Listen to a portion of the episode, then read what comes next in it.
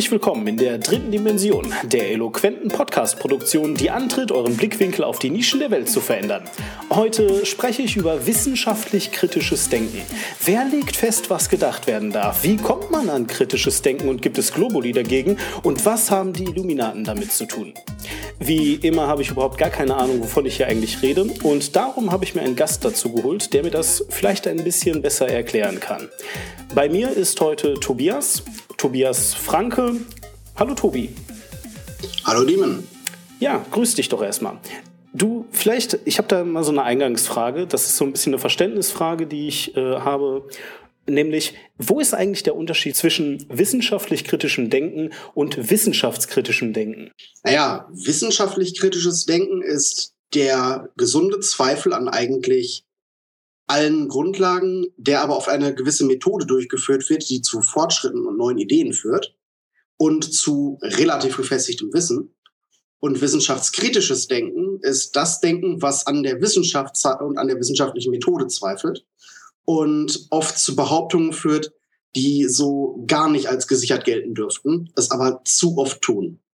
Und wenn du jetzt hier so über Wissenschaft redest und über die wissenschaftliche Methode, dann gehe ich mal stark davon aus, du bist Mathematiker. Stell dich mal vor, wer bist du? Ich bin aktuell ein Student des, ähm, der Medieninformatik und des interaktiven Entertainments im dritten Semester in Mittweida. Ich habe zwar schon mehrere Semester Informatik studiert und auch mal zwei Semester Philosophie ausprobiert, aber schlussendlich dann doch bin ich dann doch eher der Leidenschaft gefolgt. Und das ist bei mir das Storytelling. Ah, also mit anderen Worten, du bist ein Hacker und hast also auch ein abgebrochenes Informatikstudium vorzuweisen. Ich würde das jetzt nicht Hacker nennen, aber ja. Ja, das ist doch großartig. So, jetzt hast du gerade schon über diese wissenschaftliche Methodik gesprochen. Kannst du da mal zumindest einen groben Abriss geben? Was ist diese wissenschaftliche Methodik? Ist die anzweifelbar und äh, ja, wie werden die angezweifelt? Selbstverständlich ist die anzweifelbar. Eigentlich alles ist anzweifelbar. Uh, jedoch ist der Zweifel, den viele Wissenschaftskritiker anbringen, nicht wirklich offen an der Methode ausgeführt, sondern hauptsächlich an ihren Ergebnissen. Zum Beispiel gibt es Leute, die einfach anzweifeln, dass die Evolutionstheorie tatsächlich funktioniert, wie sie in der Schule gelehrt wird. Diese Leute berufen sich dann oft auf alternative Theorien, wie zum Beispiel die Kreationstheorie, dass Gott alles geschaffen hat, wie es so in der Welt zu sehen ist und dass die Erde dann entsprechend gar nicht so alt sein kann, wie die Wissenschaftler es herausgefunden haben. Dann wird teilweise am Alter der Erde selbst genau deshalb gezweifelt. Und an dieser Stelle werden dann oft die wissenschaftlichen Methoden äh, angegriffen. Zum Teil gibt es dann sogar Experimente, die unter falschen Prämissen durchgeführt werden um wissenschaftliche Techniken zu widerlegen und wissenschaftliche ähm, Forschungsmethoden zu widerlegen. Alles in allem führt das dann leider oft zu großer Verwirrung, weil man nicht klar sagen kann, welche von zwei Gruppen von Wissenschaftlern denn jetzt recht hat, da sich die andere Seite oft auch ihre eigenen, in Anführungsstrichen, Wissenschaftler bedient. Ja gut, aber also du sagst jetzt ja zuerst einmal, dass wir Wissenschaftler haben, die behaupten irgendwas und dann haben wir irgendwelche anderen Leute, die auch sagen, dass sie Wissenschaftler sind, die behaupten auch irgendwas. Beide machen Experimente und du sagst jetzt, der Unterschied ist darin, dass die einen sich dieser wissenschaftlichen Methode bedienen und die anderen halt Lügen erzählen. Aber inwiefern tun sie das? Also was ist denn jetzt diese wissenschaftliche Methode? Was, was macht man denn da anders, als wenn ich einfach hingehe und sage, so, die Erde, die ist 500 Jahre alt oder so, keine Ahnung. Ich denke mir jetzt was aus. Aber ich meine, ist doch eigentlich legitim. Da sind ja Wissenschaftler und die erzählen ja frei aus dem Bauch raus, so jetzt aus meiner Perspektive, irgendwas, was denen gerade so eingefallen ist. Die sagen, die haben da jetzt drei Jahre drüber nachgedacht, okay, gut, fair enough, aber nur weil ich über etwas drei Jahre nachdenke, muss das ja nicht Realität sein. Was ist also diese Methodik, die dahinter steckt? Und wenden die die dann auch drei Jahre lang an? Ist das so? Zuerst einmal stellt man eine Hypothese auf. Dazu beobachtet man die Realität, in der wir leben und versucht daraus halt eine Hypothese abzuleiten, ein, ähm, eine Behauptung aufzustellen. Dann macht man im Normalfall Experimente dazu, um diese Behauptung zu festigen, zu belegen und aus den Experimentdaten tatsächlich schließen zu können, äh, einen Schlu äh, Schluss herstellen zu können von den Daten auf die Behauptung. Und dann öffnet man diese äh, Erkenntnisse dem wissenschaftlichen Diskurs, bei dem andere Wissenschaftler versuchen, das entweder zu bestätigen oder noch besser zu widerlegen. Denn wenn man etwas widerlegen kann, dann hat man gezeigt, dass sie nicht gültig ist. Na, aber genau das machen dann doch die wissenschaftskritischen Leute. Sie zweifeln das ja an. Dann ist, sind sie ja Teil, äh, Teil dieses Prozesses, oder? Das Problem dabei ist, dass sie ähm, das auf einer Ebene zweifeln, die nicht nachvollziehbar ist. Denn genauso wie die Experimente und die Schlüsse der Wissenschaftler, die eine Hypothese aufstellen, nachvollziehbar und wiederholbar sein müssen, so müssen es, muss Kritik sein. Wenn ich Kritik nicht selber, ähm, zumindest in der Theorie, wiederholen kann, dann kann ich nicht wirklich davon ausgehen, dass diese Kritik als gültig anerkannt wird. Möglicherweise kann ich keine ähm, Altersdatierung äh, ähm, von irgendwelchen Kohlenstoffen machen, weil ich die Mittel dazu nicht habe. Aber zumindest wiederholbar wissenschaftlichen Instituten sollte es doch sein. Das bedeutet aber auch, wenn ich das jetzt richtig verstehe, dass die Wissenschaft an sich sich auch gegenseitig referenziert. Ist das richtig? Selbstverständlich. Also mit anderen Worten, Dinge, die einmal herausgefunden wurden und ich sag mal zumindest als sehr wahrscheinlich gelten, wenn ich dich richtig verstehe, gibt es, also gibt es denn jetzt den finalen Beweis, der unanzweifelbar ist? Im Normalfall nicht, außer vielleicht in der Mathematik, die ein in sich geschlossenes logisches Konstrukt bildet. Mit anderen Worten, die Mathematik funktioniert entweder oder sie tut es halt als Ganzes nicht. Richtig? Ich weiß nicht, ob man direkt sagen kann, dass sie als Ganzes nicht funktionieren würde. Aber solange ihre Axiome gelten, sollte die Mathematik als bewiesen und äh, größtenteils bewiesen gelten können. Na gut, okay. Also mit anderen Worten, einfach nur um das nochmal zusammenzufassen, du hast diese Gruppe von Menschen, die wissenschaftlich arbeiten und die versuchen anhand von Experimenten und anhand von auch wiederholbaren Experimenten halt zu einer Erkenntnis zu gelangen, beziehen sich mhm. auch dann untereinander auf diese Erkenntnisse und stehen auch in einem Dialog untereinander. Das bedeutet, wenn zum Beispiel das also eine Erkenntnis, die auf einer anderen Erkenntnis aufbauen will. Also funktioniert es auch rekursiv. Also das heißt, ähm, ja, äh, ich finde jetzt durch eine neue Erkenntnis, die auf der alten Erkenntnis aufbaut, äh, auf, dass das so gar nicht stimmen kann. Äh, gilt das dann immer noch? Also, also darf man dann auch später noch sagen, nee, du, also das war aber falsch, wo du jetzt 15 Jahre drüber nachgedacht hast? Selbstverständlich. Auch rückbetrachtend kann man noch sagen, dass etwas falsch war. Denn wenn man die Grundsätze als unumstößlich bezeichnet, kann es zum Teil keinen äh, wirklichen Fortschritt in andere Richtungen geben, die auf diesen Grundsätzen aufbauen. Aus einer falschen Aussage kann ich eigentlich alles schließen. Jetzt hast du gerade schon Fortschritt gesagt und da würde ich auch ganz gerne ein bisschen eingreifen. Ich meine, wenn wir so in der Historie, in der Geschichte zurückdenken, ich denke da, ich habe also erst neulich äh, haben wir hier ja mit äh, Christian Sassenscheid über Religion geredet. Die gibt's jetzt äh, 2000 Jahre. Das Christentum gibt's jetzt 2000 Jahre. Und auch davor gab's schon Religionen. Und immer wenn ich so darüber nachdenke, ich meine, dann gab's irgendwie Götter, dann gibt es mythologische Gestalten, Drachen, Elfen, Feen, you know, halt all solche Dinge.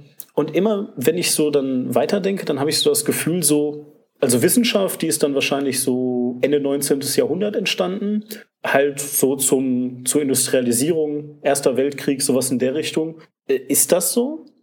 Also ich meine, ist das ein populäres Phänomen unserer Zeit, wissenschaftlich zu denken, oder gab es das auch vorher schon?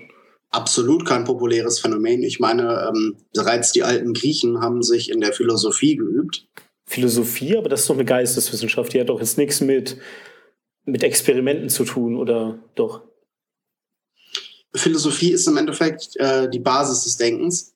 Sie formuliert im Endeffekt die Regeln logischen Denkens und des gültigen Schließens, ist dabei an einigen Stellen sehr eng mit der Mathematik verwandt, die auch schon von den alten Griechen praktiziert wurde.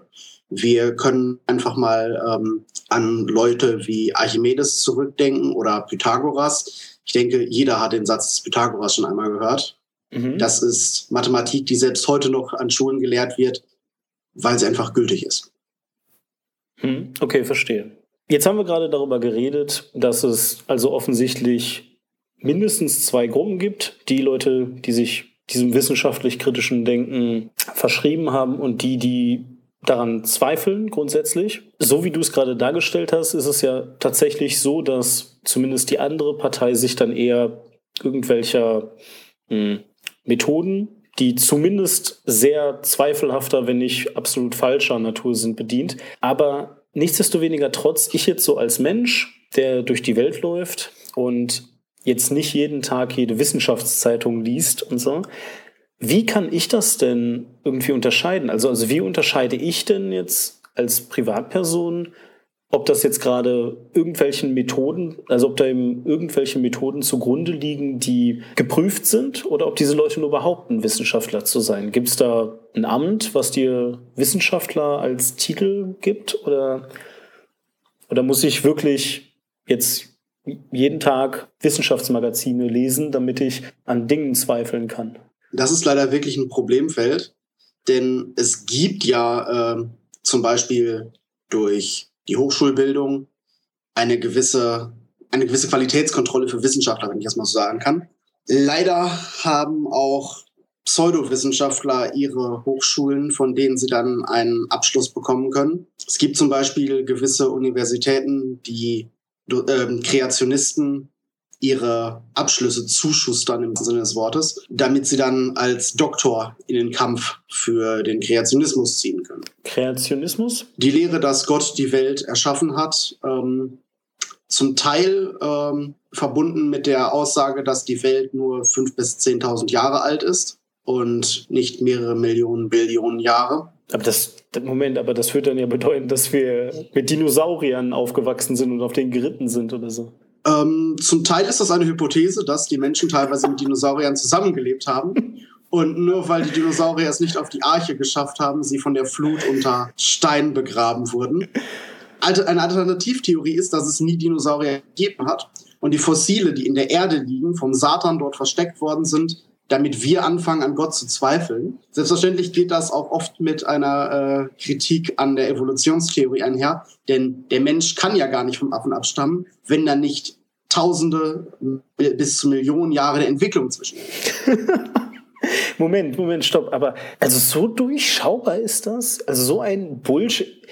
Ich meine, wer glaubt denn denn sowas? Das ist ja dann total einfach. Dann, dann muss ich ja nur gucken, ob, also da muss ich ja wirklich nur gucken, ob jemand ein absoluter Spinner ist und dann weiß ich ja, was Sinn von Unsinn ist. Also ich meine, dann besteht ja gar keine Gefahr eigentlich, oder? Es ist wahrscheinlich nur eine sehr das kleine Gruppe, die sowas glaubt, oder? Leider nicht. Ich kenne nicht die genauen Zahlen, aber zum Beispiel an den Kreationismus glauben 30 bis Prozent aller Amerikaner, die an den Umfragen teilnehmen.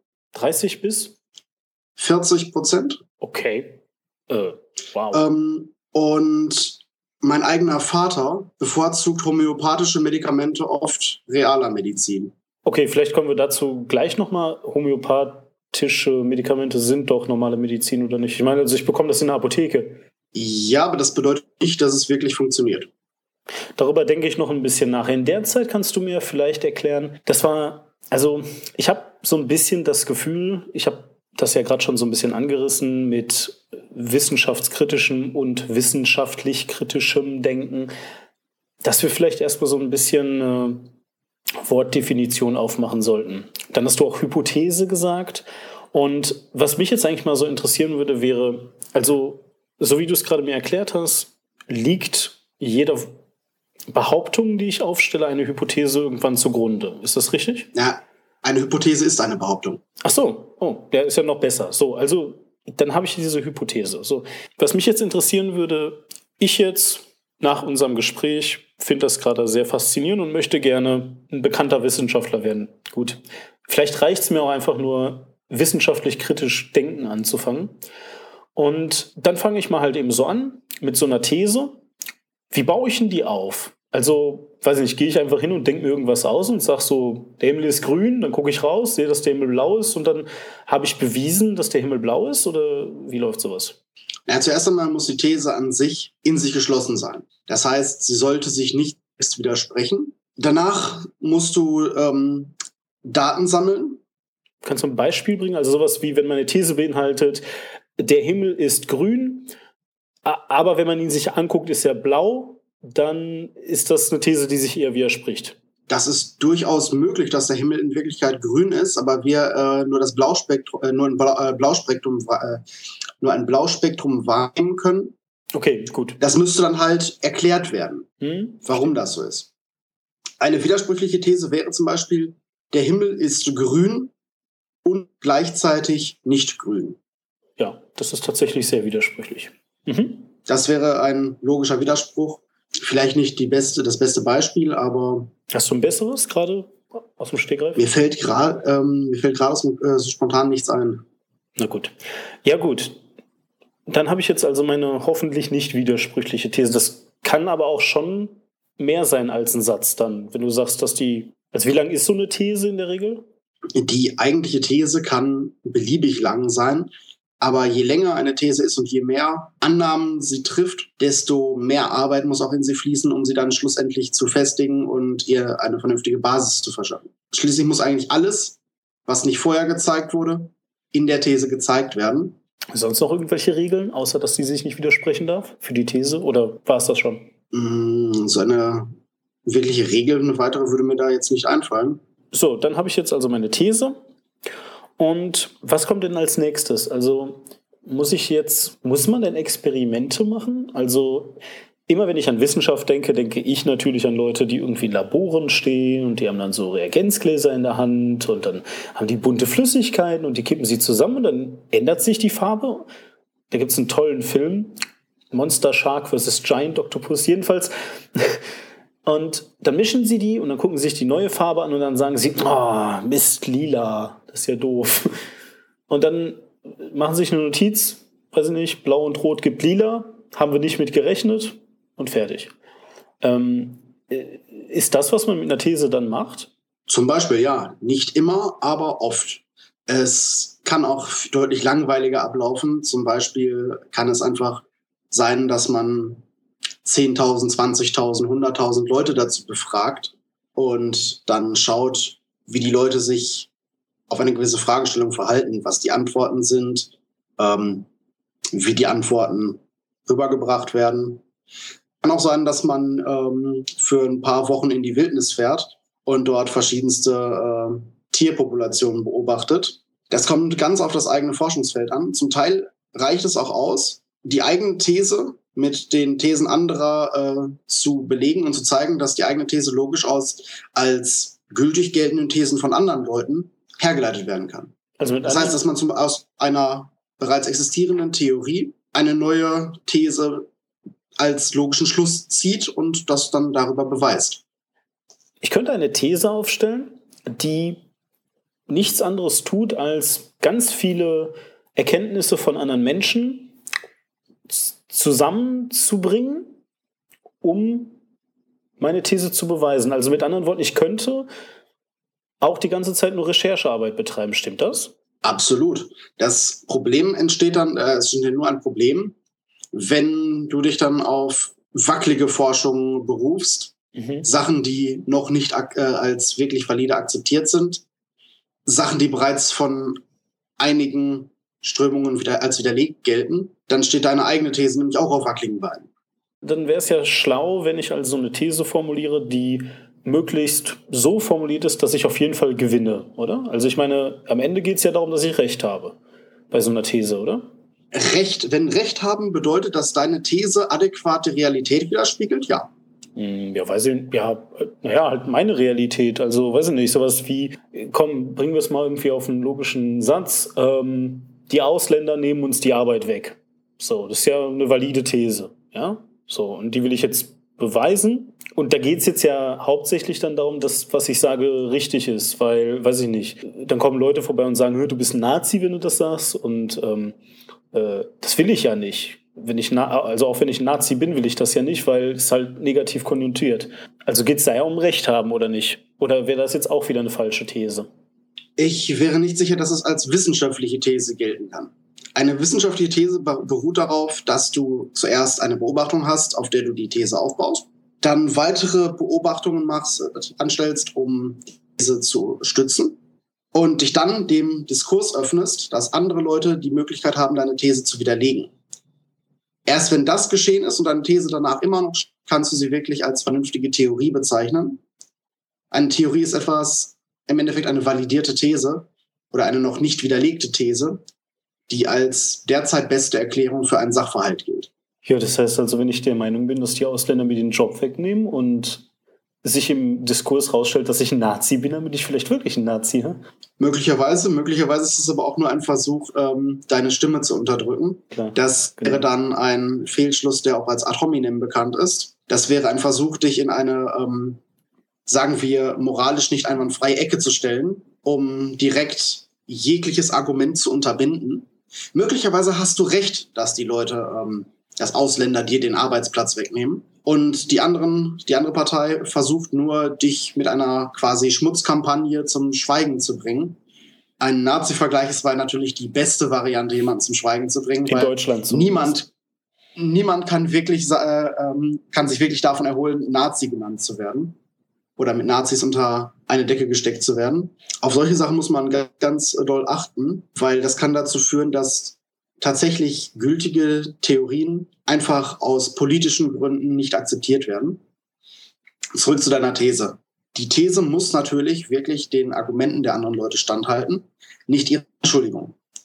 Das heißt, wenn jemand mhm. zeigen kann, dass die Arbeitsplätze, die von Ausländern belegt werden, zum Beispiel gar nicht von dir belegt werden würden, weil du überqualifiziert bist, nicht qualifiziert bist oder gar kein Interesse daran hast, ist schon mal gezeigt, dass die Ausländer dir den Job nicht wegnehmen. Das mhm. gilt vielleicht jetzt nicht für anderen Deutschen. Das heißt, deine These wäre in dem Bereich noch gültig und müsste auch in dem Bereich wieder widerlegt werden. Ein anderer Ansatz, das zu widerlegen, wäre zum Beispiel, dass wenn jemand, der vielleicht die deutsche Sprache nicht richtig spricht, ohne Kontakt nach Deutschland kommt und einfach nur mit seinem Kenntnisstand den Job kriegt, die offensichtlich wirklich in der Hinsicht überlegen weil du sprichst die Sprache, du hast die Kontakte. Ist es nicht ein bisschen lächerlich, dass der äh, es schafft, einen Job vor dir zu kriegen? Ich denke, die These hält nicht wirklich einer, einer kritischen Betrachtung stand.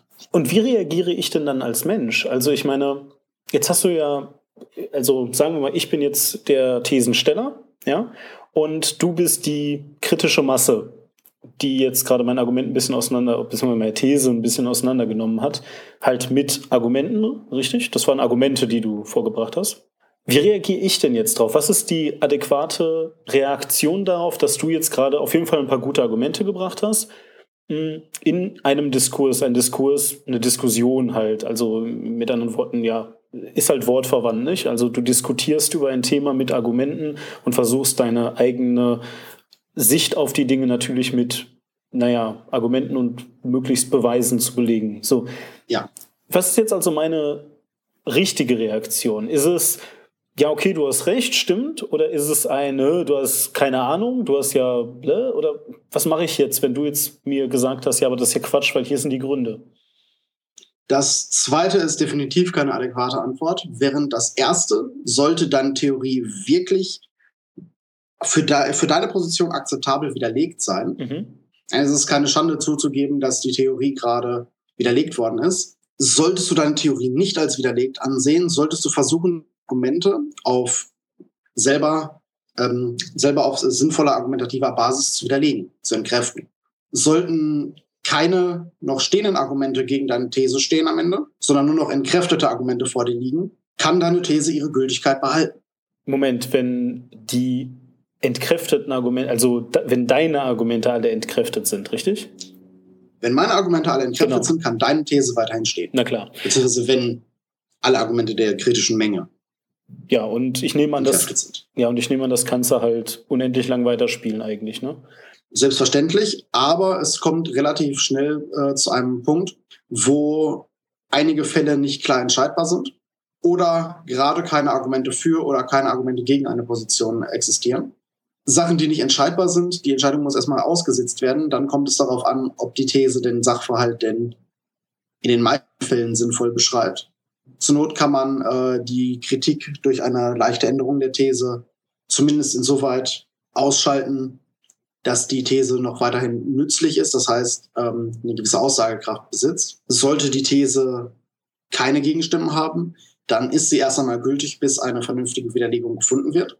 Gibt es weiterhin große Kritik an der These, dann kann sie nicht wirklich als gültig gelten. Ja, das ergibt Sinn. Jetzt haben wir aus Mangel an Leuten natürlich hier gerade keine kritische Masse und auch ich habe jetzt ja diese These nicht in echt aufgestellt. Also liebe Hörerschaft, nein, ich bin nicht dieser Meinung, die ich gerade so in den Raum geworfen habe.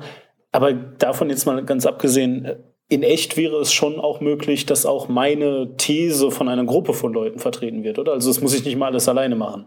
Selbstverständlich. Wird ja auch sonst anstrengend, so mit der Zeit und Zeitverschiebung und so. Und dann argumentieren wir die Amerikaner und dann, ja. Ja, ja, ist ja äh, immer so schwierig. Okay, also man darf sich da auch dann zu einem Interessensgeme zu einer Interessensgemeinschaft einer These zusammentun. Absolut. Na klar. Ziel dieses Diskurses, dieses wissenschaftlichen Diskurses ist dann jetzt also was? Ist es, kann man sagen, dass ein Diskurs eigentlich dafür da ist, um die These zu widerlegen? Ist das ein richtiger, ein richtiger Ansatz? Das Ziel des Diskurses ist, die These auf Herz und Nieren zu prüfen. Wenn sie falsch ist, sollte sie natürlich widerlegt werden. Der simpelste Ansatz natürlich ist, eine These zu widerlegen. Denn sehr, sehr oft kann nie gezeigt werden, kann nicht gezeigt werden, dass eine These tatsächlich der Wahrheit entspricht. Es kann immer noch an irgendeinem obskuren Ort in unserem Universum der Fall sein, dass diese These dort nicht. Es ist wirklich schwer, etwas universell gültig zu zeigen. Und es kann immer noch sein, dass in der Zukunft alles, was wir wissen, als nicht so akkurat, wie wir es angenommen haben, herausgestellt wird. Also geht es, wenn ich das zusammenfassen kann, in dem Diskurs hauptsächlich, ich meine, das hättest du auch quasi schon gesagt, halt eben um Erkenntnisgewinn, richtig? Es ist ja. gar nicht die Frage, ob jetzt jemand Recht hat oder jemand anders Unrecht hat. Aber dann ist ja, was du gerade gebracht hast, dieses Atominem, ist ja gar kein Problem, weil, ähm, da weiß ich nicht, also nehmen wir vielleicht mal äh, was etwas Unkritischeres, bleiben wir mal wieder bei unserem Himmel. Der Himmel ist grün. Wenn ich dann sage, ja, aber ich weiß, dass der Tobi Computerspiele als Hobby hat. Und ich glaube nicht, dass der die Realität überhaupt noch richtig einschätzen kann und deswegen, woher soll der denn wissen, ob der Himmel grün ist? Dann wäre das ja Atominem, oder? Ja. Ne? Also ich zweifle ja gar nicht an der These, dass der Himmel grün ist, sondern ich zweifle an deinem Verstand, weil du Computerspiele spielst zum Beispiel. Aber das durchschaut man doch sofort, oder nicht? Also ich meine, weiß ich nicht. Jeder, also bleiben wir einfach wirklich bei dieser Diskussion. Sobald das aufkommt, du stellst gerne auch eine komplexere Behauptung auf und ich gehe da gar nicht drauf ein, sondern sag was völlig anderes, dann ist es doch für alle Leute total offensichtlich, dass ich gerade ausweiche, oder nicht? Gerade das Nazi-Argument kann sehr leicht benutzt werden, um Meinungen zu als generell als falsch darzustellen weil sie halt aus einer Ideologie entspringen, die zu großem Leid geführt hat. Vor wem? Also nicht vor wem hat die zu Leid geführt, sondern vor wem? Vor wem diskreditiert die dich? Vor der Wissenschaftscommunity oder vor irgendwelchen Leuten in der Bildzeitung? Im schlimmsten Fall vor beidem.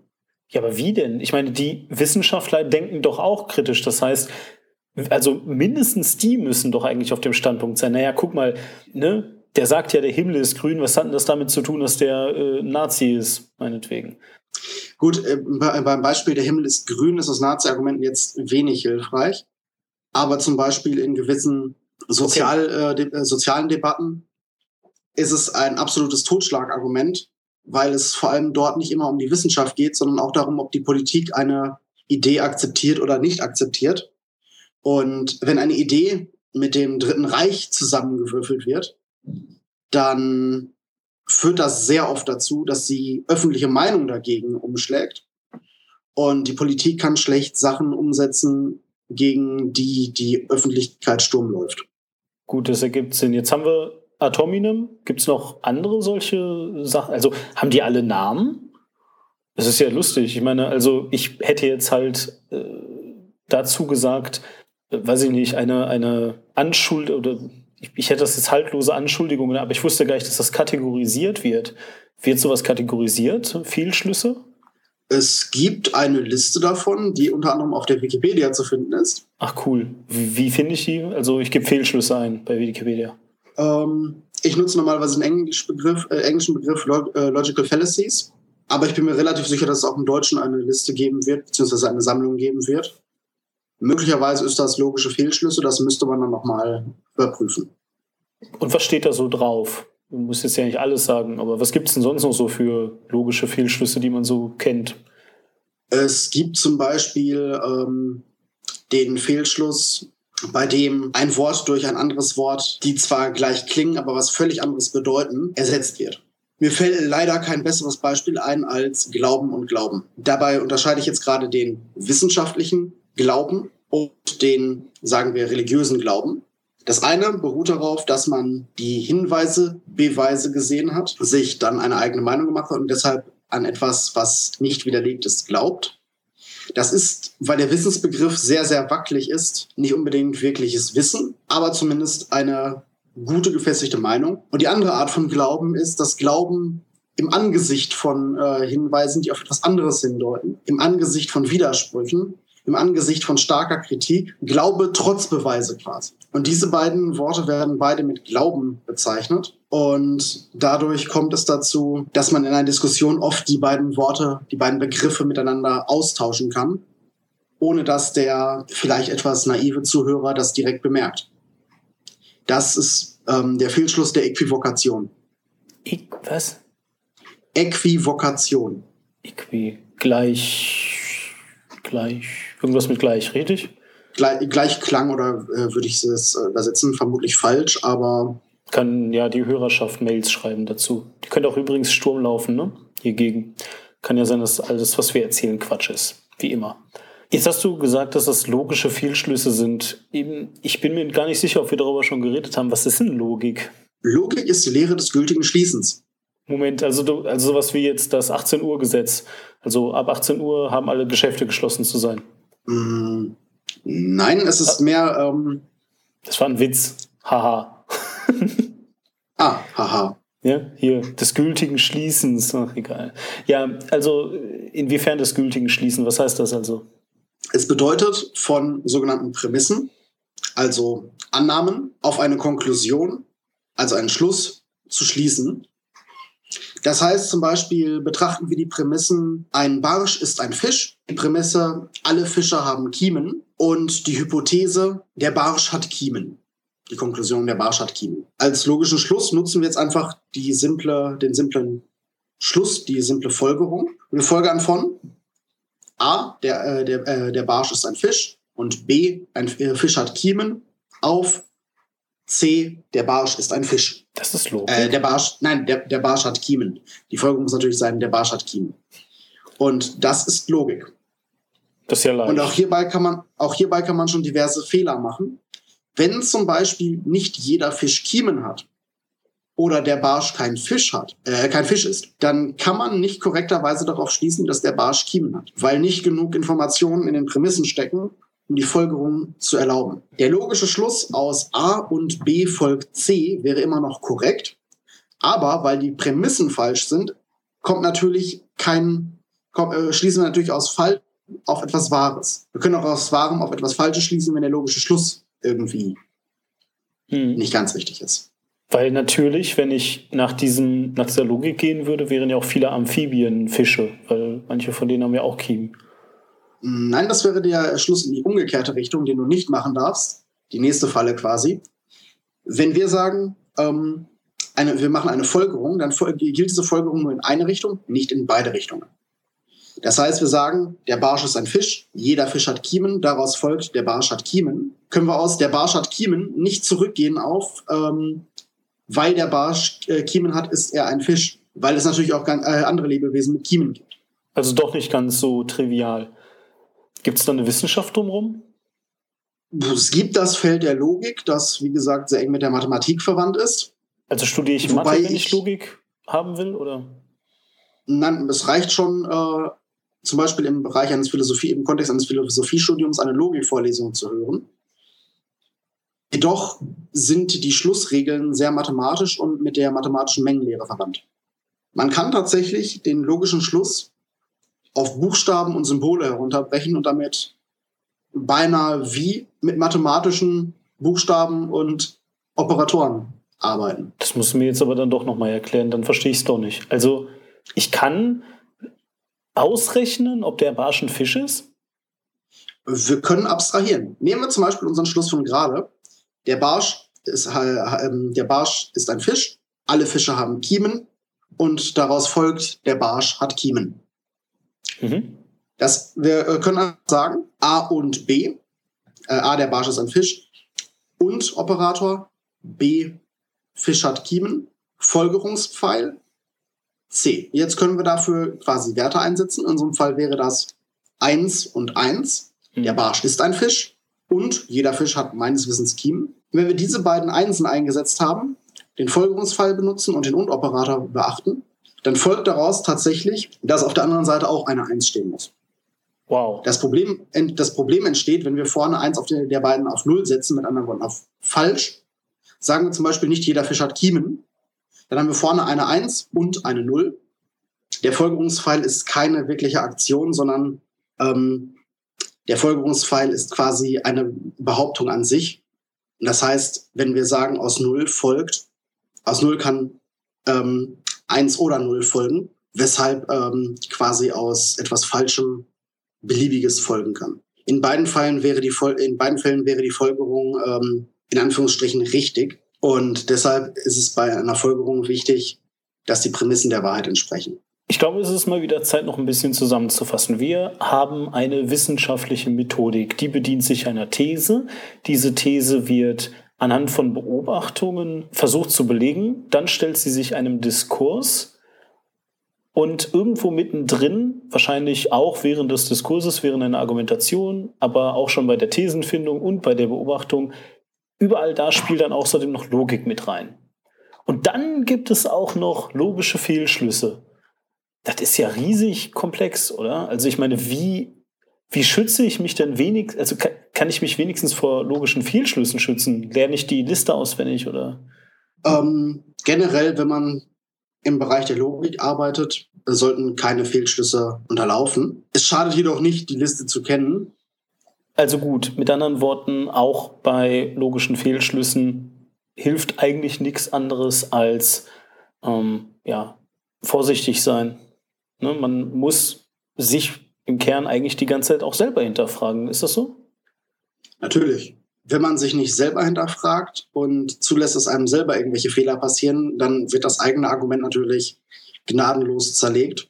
Und im schlimmsten Fall blamiert man sich ein bisschen. Und wie ist das in der Wissenschaftscommunity dann angesehen, wenn du dich irrst, aber zugibst, dass du dich irrst? Ein Beispiel, weiß ich nicht. Also ich habe mal gehört, dass ja irgendwie Christen sagen, dass die Welt irgendwie in so und so vielen Tagen erschaffen wurde. Zumindest manche sagen das. Ja, jetzt haben wir ja auch schon mal gehört, dass äh, sich das manchmal von der Lehrmeinung unterscheidet und so weiter.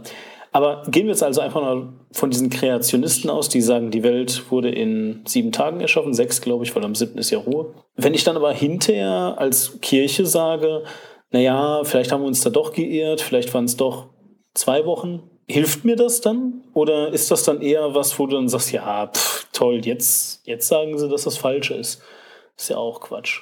Ähm, generell seine Meinung zu ändern ist nichts Schlechtes. Das Problem, das die Kirche dabei hat, ist, dass sie an viel zu vielen Positionen angegriffen wird und die Änderung in diesem einen Bereich einfach nur ein Schritt zurück der Wissenschaft ist, aber die ganzen anderen Bereiche außer Acht lässt. Das heißt, wenn die Kirche sich wirklich jeglicher Kritik stellen würde, würde vermutlich der, der, der Glaube an sich zusammenbrechen. Und das kann jetzt nicht wirklich in ihrem Sinne sein. Dementsprechend lehnen einige jeglichen ähm, Schritt zurück ab.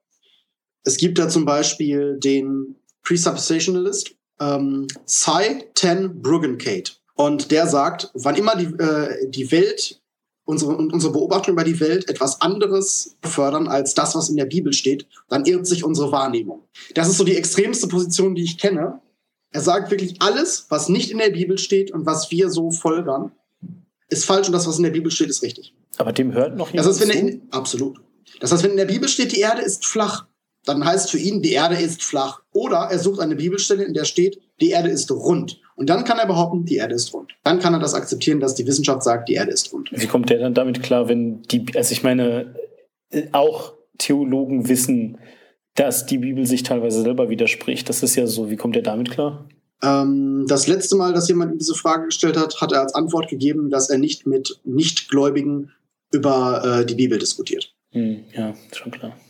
Gut, der ist jetzt natürlich relativ einfach zu durchschauen. Gibt es sowas auch auf? Ja, ähm, das Problem ist, dass in sich, dass seine Logik für ihn selber Sinn macht, die in sich geschlossen ist, weil er eine Präsupposition hat, hm. eine Vorannahme, und die ist, Gott existiert, das, was in der Bibel steht, ist die Wahrheit. Und dadurch kann er tatsächlich sein, äh, seine Stellung ähm, so sehr vor sich, für sich selber verteidigen und vor allem die denselben Glauben haben, weil sie sich einfach, sie stecken die Finger in, in die Ohren und brüllen la la la la la, wenn irgendetwas Widersprüchliches aufkommt.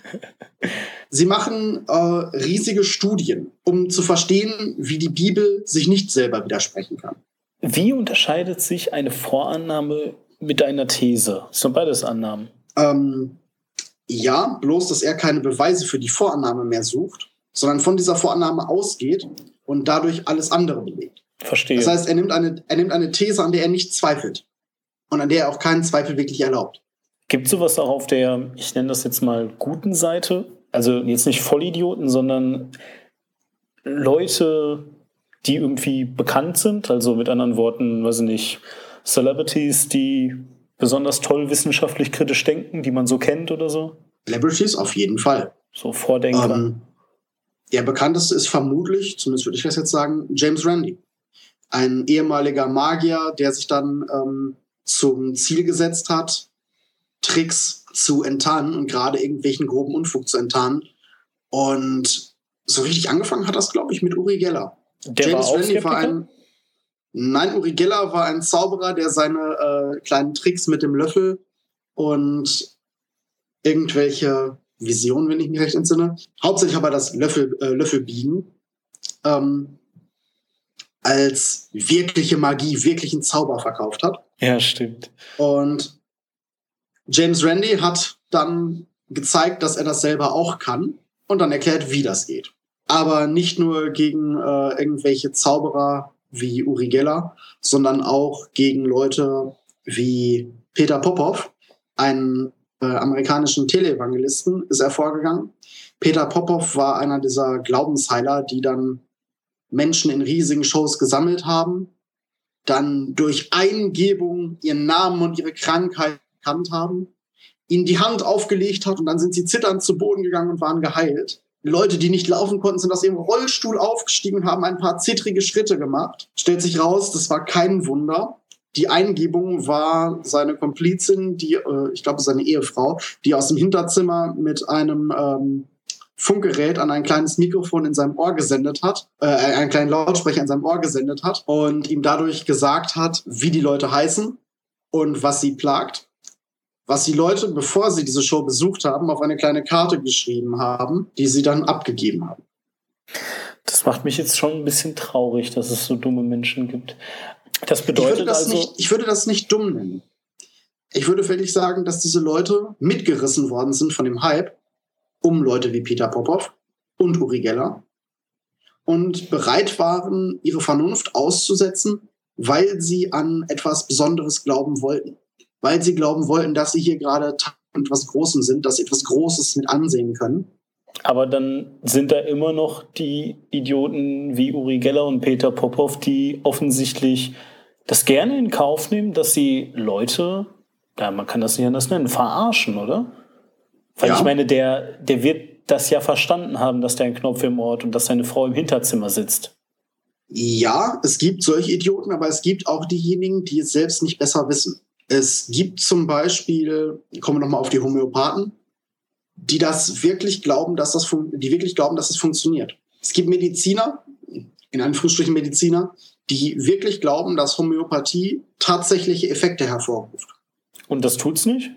Naja, ich kann dir Zuckerpillen verkaufen zu 20 Euro das Stück und die werden ungefähr genauso helfen wie ähm, die kleinen von dir genannten Globuli, der Homöopathen.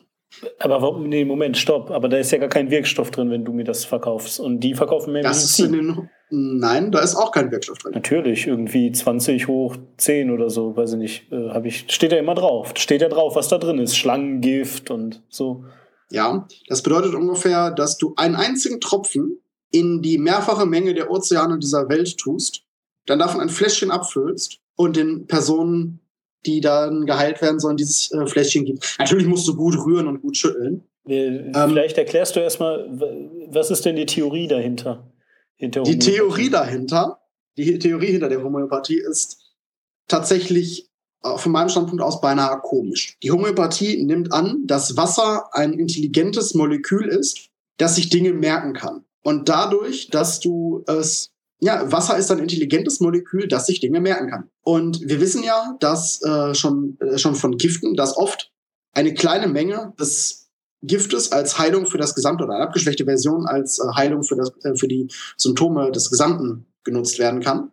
Und die Homöopathie nimmt deshalb ähm, Wirkstoffe, die dieselben Symptome hervorrufen wie, de, äh, wie diejenigen, unter der, der der Kranke leidet, verdünnen sie und nutzen die intelligenten Moleküle des Wassers, um diesen Effekt dann bei der Person zu lindern. Ein Wunder, dass es noch Urinstein gibt, so viel Urin wie in den Ozean geleitet wird, äh, beziehungsweise ins Wasser geleitet wird, weil das Filtern ändert ja nichts daran.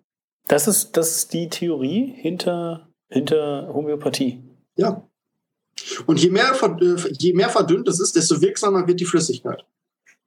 Aber das, äh, Entschuldigung, das muss ich jetzt aber dann nochmal das wird doch hier in Deutschland teilweise auch von Ärzten verschrieben. Ist das dann legal? Ähm, meines Wissens wird es von Ärzten hauptsächlich wirklich verschrieben, wenn die Person an nichts leidet und der Arzt ihr ein ähm, gewisses Gefühl geben will. Ja, äh, psychosomatische ähm, Probleme kann man vermutlich am besten mit ähm, Placebo-Effekt-Medizin heilen. Vor allem kann man, ähm, wie James Randi sehr, sehr oft gezeigt hat, an äh, keine Überdosis von homöopathischer Medizin bekommen. Das ist eine lustige Geschichte, die ich jedem mal ans Herz lege, sich auf YouTube anzusehen.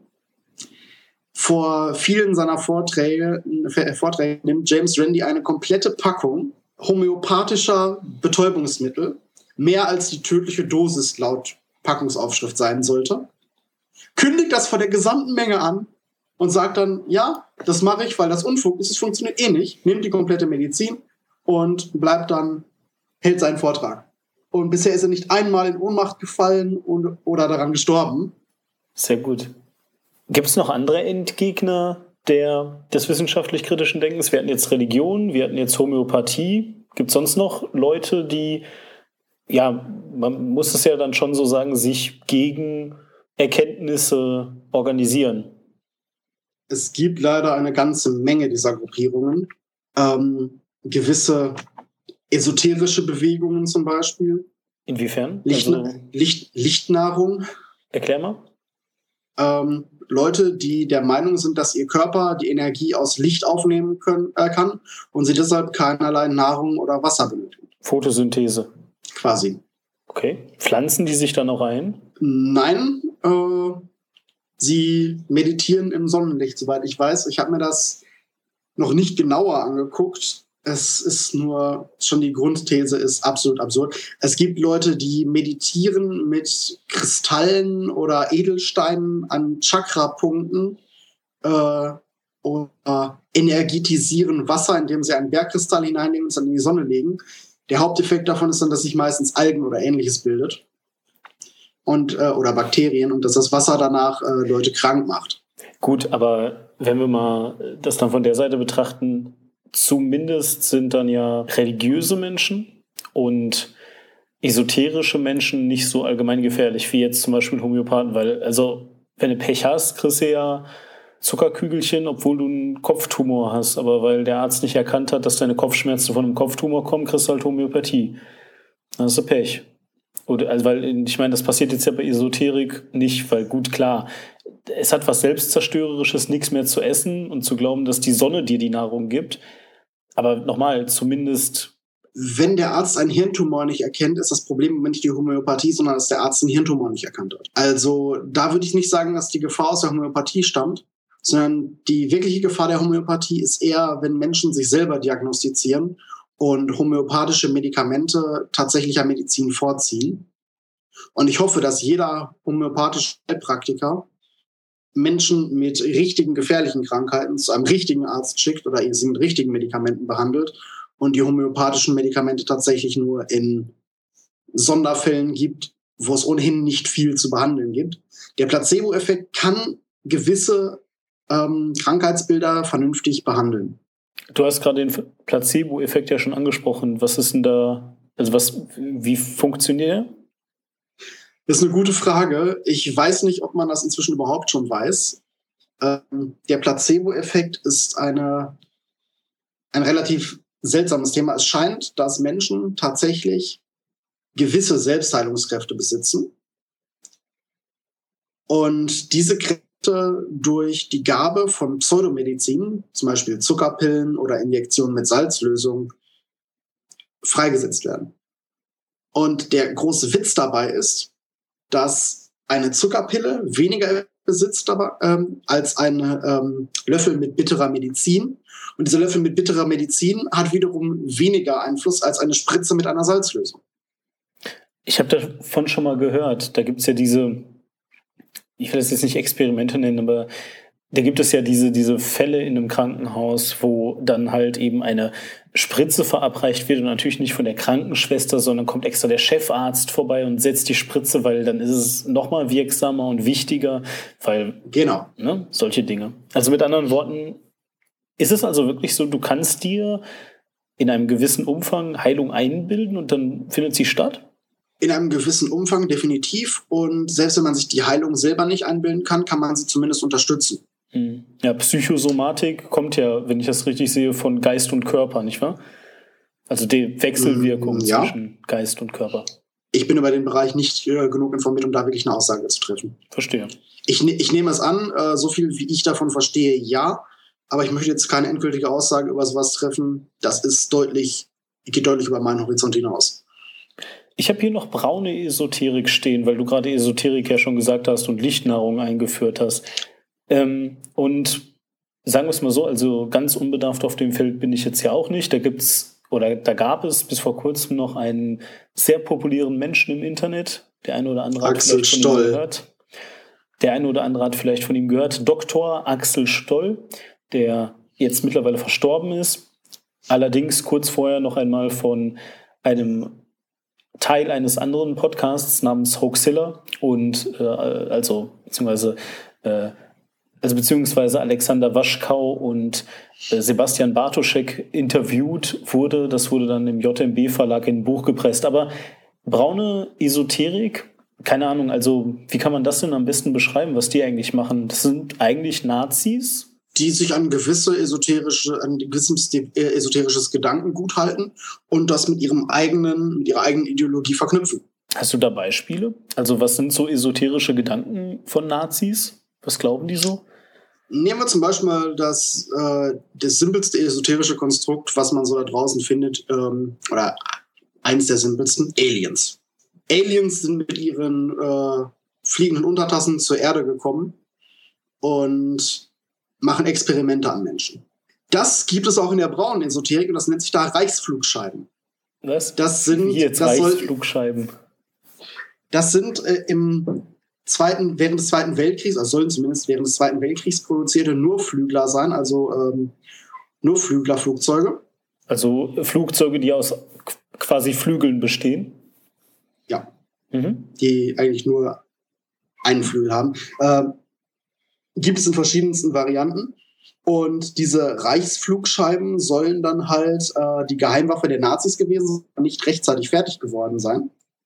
Und deshalb wurden die zur Evakuierung benutzt und damit sind dann, äh, ist dann der Führungsstab der Nazis, äh, wenn ich mich recht entsinne, an den Südpol nach Neuschwabenland oder auf die Rückseite des Mondes geflogen. Äh, Nee, aber Moment, das, das ist doch jetzt aus so einem Film, oder? Äh, Wie, wie heißt der? Iron Sky. Das doch. Ja, das Problem, das Problem ist, Iron Sky ist nach der Esoterik entstanden. Also die Gerüchte über die Reichsflugscheiben gehen, ich glaube, wirklich bis zur Zeit des Zweiten Weltkriegs zurück. Ja. Ich rieche gerade ein, ein noch lustigeres Thema, als ich es gedacht hätte. Naja, gut.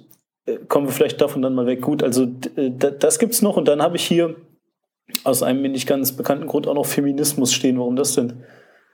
Ja, das habe ich zu dem Dokument hinzugefügt. Äh, das Problem ist, dass auch Feminismus sich unwissenschaftlich verhalten kann. Kann Und selbst- tut? Also vielleicht, Kann definitiv und zum Teil leider auch tut. vielleicht, äh, vielleicht, Vielleicht fangen wir da vorne an. Was ist ein Feminismus eigentlich? Das ist, wenn ich das richtig im Überblick habe, sind das Menschen, die für die Rechte von Frauen kämpfen. Die ja, Gleichberechtigung. Ähm, die Gleichstellung von Männern und Frauen. Von Männern und, und Frauen?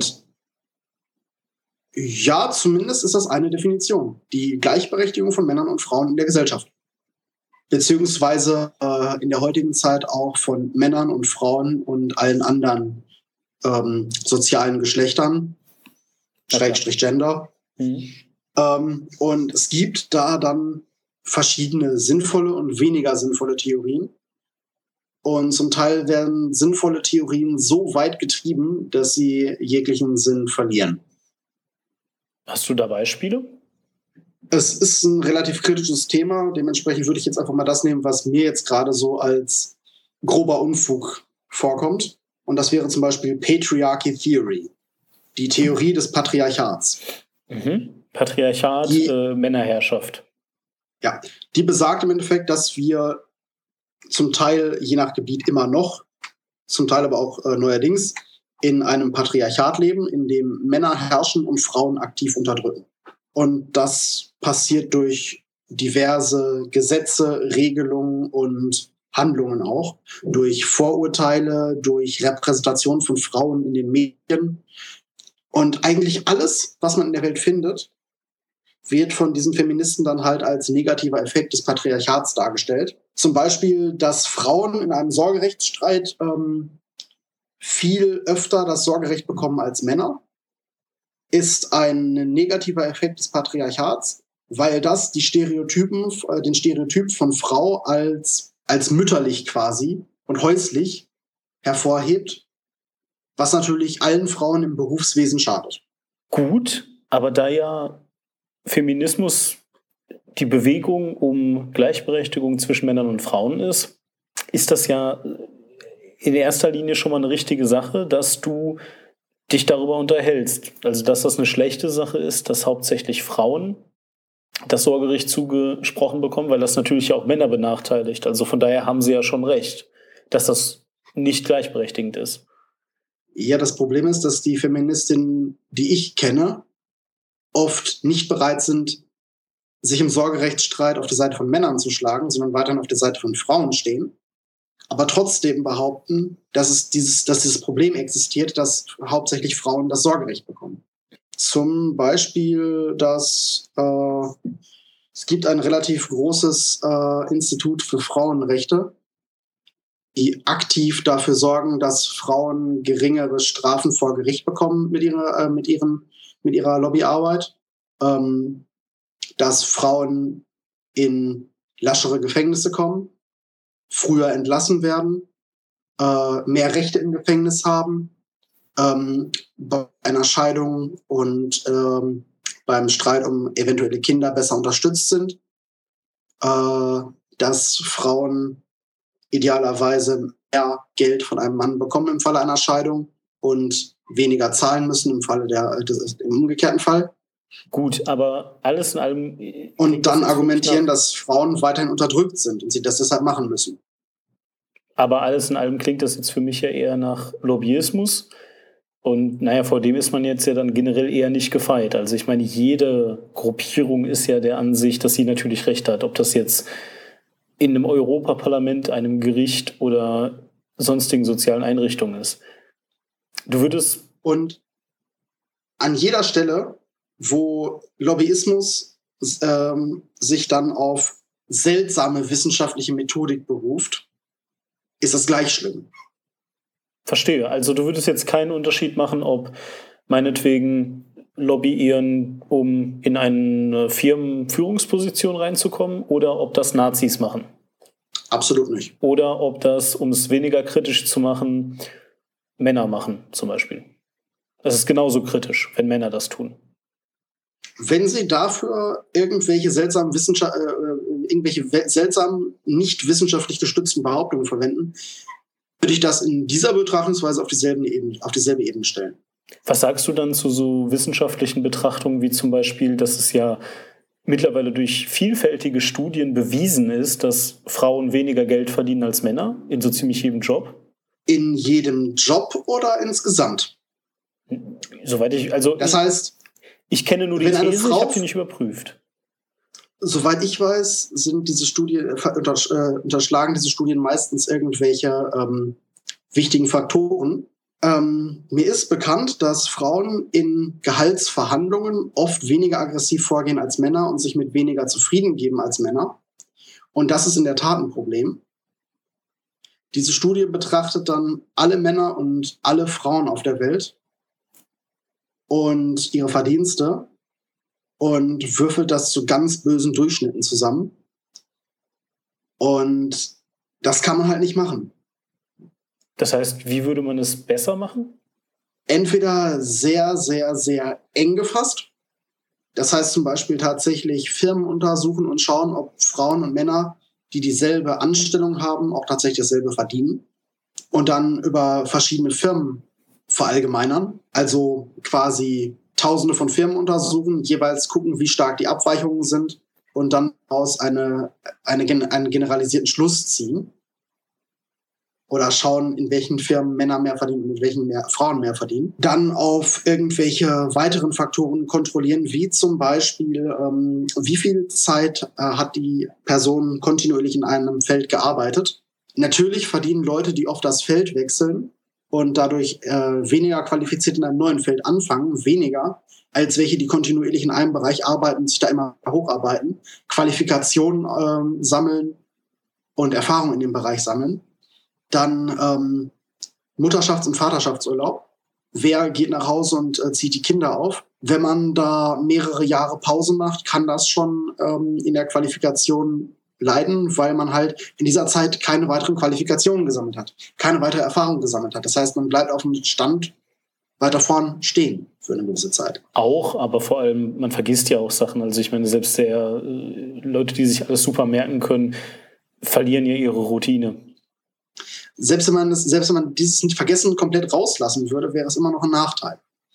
Ähm, dann gibt es äh, Faktor, dass Männer oft auf das äh, pure Gehalt gehen, während Frauen sehr stark auf Arbeitszeiten, ähm, Anpassungsfähigkeit der Arbeitszeiten und soziale Vorteile äh, Wert legen.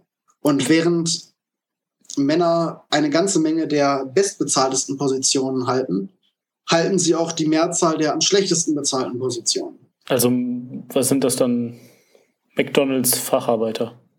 Zum Beispiel oder äh, Berufe, die niemand machen möchte, wie zum Beispiel äh, Straßenkehrer, Klempner. Und ich wage zu behaupten, dass eine, ein Großteil der Bauarbeiter immer noch männlich ist, während Bauarbeiter ein Beruf mit relativ hohem Berufsrisiko ist und halt viel körperliche Arbeit. Das ist kein Vorwurf gegen die äh, holde Weiblichkeit, aber ähm, es ist halt ein, äh, eine Möglichkeit zu erklären, wo diese Unterschiede herkommen. Jetzt haben wir darüber geredet, dass sich all diese Gruppierungen teilweise auch in lobbyistischen Vereinigungen versammeln. Der Feminismus, die Religion, Esoterik, Homöopathie, solche Leute. Wäre das jetzt dann nicht eigentlich auch mal eine sinnvolle Sache, wenn sich auch die wissenschaftlich kritischen Denker in einer Organisation zusammentun würden? Das tun sie bereits. Ähm, es gibt zum einen die generelle wissenschaftliche Community. Das heißt, Leute, die selber forschen und damit unseren Wissensstand immer weiter voranbringen, die neue Dinge entwickeln und so weiter. Die sind aber jetzt nicht unbedingt lobbyistisch aktiv. Und dafür gibt es dann noch gewisse Interessengruppen, wie zum Beispiel die, wo wir ihn vorhin genannt haben, James Randi Educational Foundation. Die steht hinter James Randi. Und die prüfen zum Beispiel paranormale ähm, Behauptungen, wie zum Beispiel Routengänger und Gedankenleser und Leute, die Vorhersagen über die Zukunft treffen. Und sogar einen Preis ausgelobt. Wenn ich mich entsinne, steht er bei einer Million Dollar für denjenigen, der beweisen kann, dass er eine paranormale Fähigkeit besitzt. Und es gibt jede Menge Leute, die der letzten, vermutlich über zehn Jahre inzwischen, also der Preis besteht schon eine ganz schöne Zeit, es versucht haben und nicht geschafft haben. Denn die meiste Zeit baut die James Randi Educational Foundation die Tests so auf, dass das Ganze einer Doppelblindstudie entspricht. Und da kommt erstaunlich bei raus, ja, dann wollen eigentlich immer, dass keine paranormale Fähigkeit bestanden hat. Und inzwischen drücken sich schon diverse Leute mit allen möglichen Argumenten darum, diesen Test auch nur äh, annehmen zu müssen. Zum Beispiel, dass die James Randi Educational Foundation die Psycho, äh, diese Psycho-Leute betrügt. Tut sie das? Meines Wissens nicht. Viele der, äh, also einige der Sachen sind sogar auf Video festgehalten und zum Teil stehen sie in Dokumentationen im Internet zur Verfügung. Also ich habe wird gezeigt, wie es tatsächlich gemacht wird. Äh, das Beispiel, was mir gerade einfällt, ist eine äh, Untersuchung von einigen Routengängern, wo mehrere Rohre unter der Erde gelegt wurden, durch die Wasser geleitet werden konnte.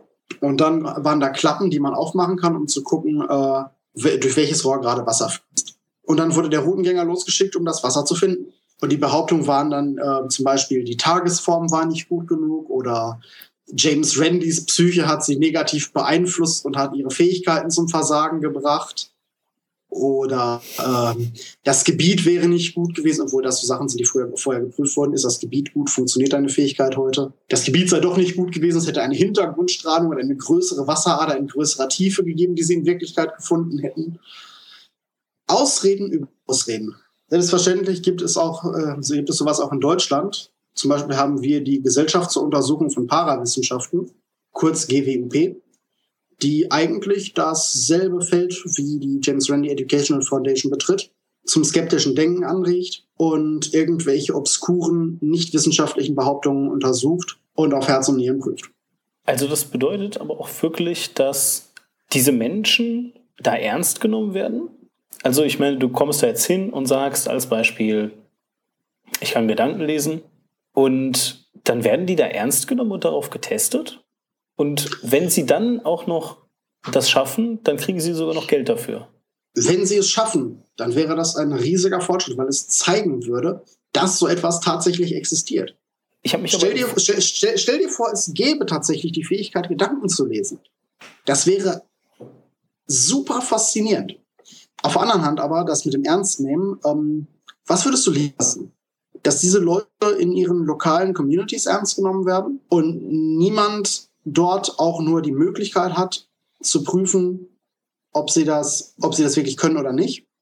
Dass diese Leute im Internet ernst genommen werden und ihre Thesen in irgendwelchen Esoterikforen äh, verbreiten. Oder dass diese Leute von Wissenschaftlern ernst genommen und widerlegt werden. Punkt für dich, würde ich sagen. Jetzt hast du gerade Doppelblindtest gesagt. Was ist denn das? Naja, das ist eine Studie im Endeffekt, äh, bei der sowohl derjenige, der seine Fähigkeiten demonstriert, als auch derjenige, der gerade die, diesen Test abnimmt, nicht weiß, was dabei, ähm, was dabei rauskommt, wie äh, das Ergebnis gerade aussieht, wie der Versuchsaufbau genau aussieht. Das kann zum Beispiel so ablaufen beim Weintesten, dass eine Reihe von Weinen aufgestellt wird und das Label komplett ist und die Leute tatsächlich nur nach dem Geschmack gehen und bewerten dürfen. Und sowohl der Experimentleiter als auch der Tester selber nicht wissen, welcher Wein sich hinter, hinter welcher Testnummer verbirgt, damit der Experimentleiter dem ähm, Tester keine Hinweise gibt, versehentlich oder absichtlich. Zum Beispiel durch eine gehobene Braue bei einem besonders guten Wein oder durch ein Lachen, wenn der Tester einem billigen Wein eine besonders gute Note gibt. Ich habe jetzt die Zeit aber auch mal genutzt, während du das Beispiel gebracht hast und mal hier geguckt. Aber hier sind doch teilweise Leute, also denen bescheinigt die GWUP zum Beispiel, dass ihre Fähigkeiten zu ungefähr hier, weiß nicht, 51,2 Prozent funktionieren. Das ist doch über die Hälfte. Das ist doch großartig. Dann, dann können die doch wirklich Magie. 51 Prozent. Das ist ja, ich meine, ich hätte so 5 Prozent erwartet oder so. Das kommt ganz darauf an, was diese Leute machen. Wenn die das Ergebnis eines Münzwurfs vorhersagen können, dann ist 51 Prozent nicht besonders vertrauenswürdig. Inwiefern? Warum nicht? Warum ist das da dann nicht vertrauenswürdig? Naja, wie hoch ist die Chance, dass du bei einem Münzwurf richtig liegst? Eins zu zwei. Das sind 50 Prozent. Stimmt. Ah, ja. Das wäre eine einprozentige Abweichung. Ich habe keine Ahnung, welche Talente die Leute, die da getestet wurden, haben. Ich erinnere mich da an eine, ähm, eine TV-Show mit James Randi, ähm, wo Leute die Sachen auspendeln konnten, untersucht wurden. Und es gab da drei Energiepunkte auf der Bühne, denen sie ähm, stark, schwach und mittel als Strahlung zuweisen durften und positiv und negativ. Und es gab eine Landkarte, über der sie irgendwelche Geheimnisse auspendeln durften. Und tatsächlich führte das Ganze dazu, dass die beiden sich nicht wirklich einig waren, welche Energiepunkte was waren. Einer hatte, glaube ich, zwei von dreien richtig und der andere hat äh, ihm dabei widersprochen. Und auf der Landkarte waren beide nicht besonders erfolgreich. Das kann sich jeder gerne äh, auf YouTube selber ansehen. Ich bin mir recht sicher, dass das noch zu finden ist. Mal angenommen, ich möchte jetzt nicht nur James Randi angucken. Gibt es noch andere Namen, die irgendwie, wenn es ums wissenschaftlich-kritische Denken geht, sich Verdienste erworben haben? Wenn ich mich da informieren das, möchte? Das kommt ganz, ganz stark auf den Bereich an. Ich würde jetzt als größten Namen zum Beispiel mal, äh, an der größten Namen mal Carl Sagan Raum werfen der mit seiner Serie Kosmos wirklich das wissenschaftliche Denken und dieses Gefühl des Wunders der Realität vorangebracht hat. Dann natürlich Neil deGrasse Tyson, einer der größten Wissenschaftler, die so im Fernsehen auftreten und der auch teilweise auch wirklich, wirklich mit Elan daran geht und dafür eintritt. Dann kenne ich aus dem Bereich des Glaubensdiskurses noch eine ganze Menge Leute. Beispiel Richard Dawkins, der mit zu den Begründern des neuen Atheismus zählt oder den Hauptfiguren des neuen Atheismus. Oder zum Beispiel ähm, der inzwischen verstorbene Christopher Hitchens, der jetzt nicht unbedingt wissenschaftlich äh, äh, Wissenschaftler war, sondern Journalist, aber auch sehr wissenschaftlich daran gegangen ist zum Großteil. Oder ähm, Lawrence Krauss, der gezeigt hat, dass ein Universum tatsächlich aus nichts entstehen kann, wenn man nur äh, die Regeln der Quantenmechanik voraussetzt. Er hat ein Buch drüber geschrieben. A Universe from Nothing. Absolut brillant. Ich bin mir sicher, dass es noch in vielen weiteren Bereichen geben wird, dass sich renommierte Wissenschaftler ähm, mit solchen Themen beschäftigen, mit solchem Unfug beschäftigen. Einfach nur damit, jemand, damit es jemanden gibt, der gegen diesen Wahnsinn steht. Ich bin jetzt in all meinen Betrachtungen immer davon ausgegangen, dass du halt alleine auf der Welt bist. Und das ist ja nun mal in keinem Fall wirklich realistisch. Das bedeutet, deine Umgebung prägt dich ja und das, was dir deine Eltern beigebracht haben, das, was dir deine Freunde beigebracht haben. Jetzt hörst du diesen Podcast hier und zum ersten Mal fällt dir so auf, ach so, hm, wie, äh, also dieses mit dem Globuli, es gibt also Leute, die zweifeln Homöopathie an, dann informierst du dich und vielleicht kommst du ja auch zu dem Schluss, dass Homöopathie außer dem Placebo-Effekt halt eben sonst keine Wirkung entfalten kann. Das Problem ist nur, dass du ja immer noch von den gleichen Leuten umgeben bist, die also Globuli nehmen, die also an Reichsflugscheiben glauben und so weiter. Wenn dir dieser Groschen fällt, was machst denn du dann? Da kann man unterschiedliche Dinge machen. Entweder ähm, versucht man die Leute davon zu überzeugen, dass das absoluter Unsinn ist. Das kann aber dazu führen, dass man seine Freunde in dem Bereich halt verliert. Kann sich dazu entscheiden, einfach diese Themen mit den Leuten nicht anzusprechen weil sie einem so viel bedeuten, dass man sich nicht, dass man sich nicht mit denen äh, streiten möchte oder zerstreiten sogar möchte. Ist davon also nehmen wir, auch, zum Beispiel, ja? nehmen wir zum Beispiel an, deine Eltern sind sehr gläubig und du stellst jetzt für dich fest, es gibt keinen Gott oder es gibt sehr wahrscheinlich keinen Gott. Und deine Eltern sind so gläubig, die gehen jeden Sonntag in die Kirche, die feiern alle christlichen Feste, ähm, die nehmen das wirklich, wirklich ernst. Möglicherweise möchtest du mit deinen Eltern dann nicht über Gott reden, damit es dann nicht zum großen Familienstreit kommt sondern eher deine Gefühle unterschlucken und dann halt sagen, das sind meine Eltern, die sind halt so aufgewachsen, die sehen halt die Welt nicht so, wie ich sie sehe. Und solange sie sich nicht aktiv damit schaden, kann man das auch einfach so lassen. Also man darf das. Man darf auch wirklich Leuten, selbst wenn man selber skeptisch ist und eher auf der wissenschaftlich kritischen Schiene, dann darf ich trotzdem Leuten ihren Glauben lassen. Ich muss da nicht aktiv gegen vorgehen, immer, überall. Hm, muss sowieso nicht. Jedoch musst du auch bedenken, dass Leute sich damit tatsächlich selber schaden können. Es besteht die Möglichkeit, dass sie im Ernstfall lieber ihre homöopathische Medizin nehmen, anstatt einen Arzt aufzusuchen oder richtige Medizin zu nehmen. Es besteht die Möglichkeit, dass sie versuchen, sich durch Lichtnahrung zu ernähren und dann verdursten oder verhungern. Es besteht die Möglichkeit, dass sie energetisiertes Wasser trinken, indem sie irgendwelche Bakterienstämme ähm, gebildet haben und sich damit dann mit irgendwas infizieren. Es besteht die Möglichkeit, dass sie ihr gesamtes Leben verschwenden, weil sie auf das nächste Leben hoffen, das dann hinterher doch nicht kommt. Das sind tatsächlich, die passieren können. Auf der anderen Seite aber ähm, geben solche Annahmen den Menschen oft ein Gefühl der Sicherheit und des Verständnisses. Und das sollte man nicht im Fall leichtfertig wegnehmen. Natürlich ist es besser, nach der Wahrheit zu streben. Aber manche Menschen sind nicht in der äh, geistigen Verfassung, um sich, de, äh, jeder, äh, um sich in jeder, ja, um sich in jeder Lebenslage damit zu konfrontieren. Zum Beispiel jemand, der sehr verzweifelt ist, sollte nicht zwangsläufig seinen Gott aufgeben, wenn das das Letzte ist, was ihn davon abhält, sich selber das Leben zu nehmen. Was würdest du also sagen, sind die Nachteile daran, wenn man wissenschaftlich kritisch denkt? Die Nachteile. Wenn man wirklich wissenschaftlich kritisch denkt, glaube ich nicht, dass das wirkliche Nachteile hat. Und welche Vorteile die hat das für dich? Ich kann meine Meinung äh, der Realität anpassen. Ich kann mir selber eingestehen, dass ich mich geirrt habe. Und ich kann von mir behaupten, dass ich mehr wahre Dinge glaube äh, oder zu glauben versuche als falsche. Dann vielen Dank, Tobias Franke. Es war meine Freude, hier zu sein. Und vielen Dank euch für die Aufmerksamkeit. Bis zur nächsten Dimension.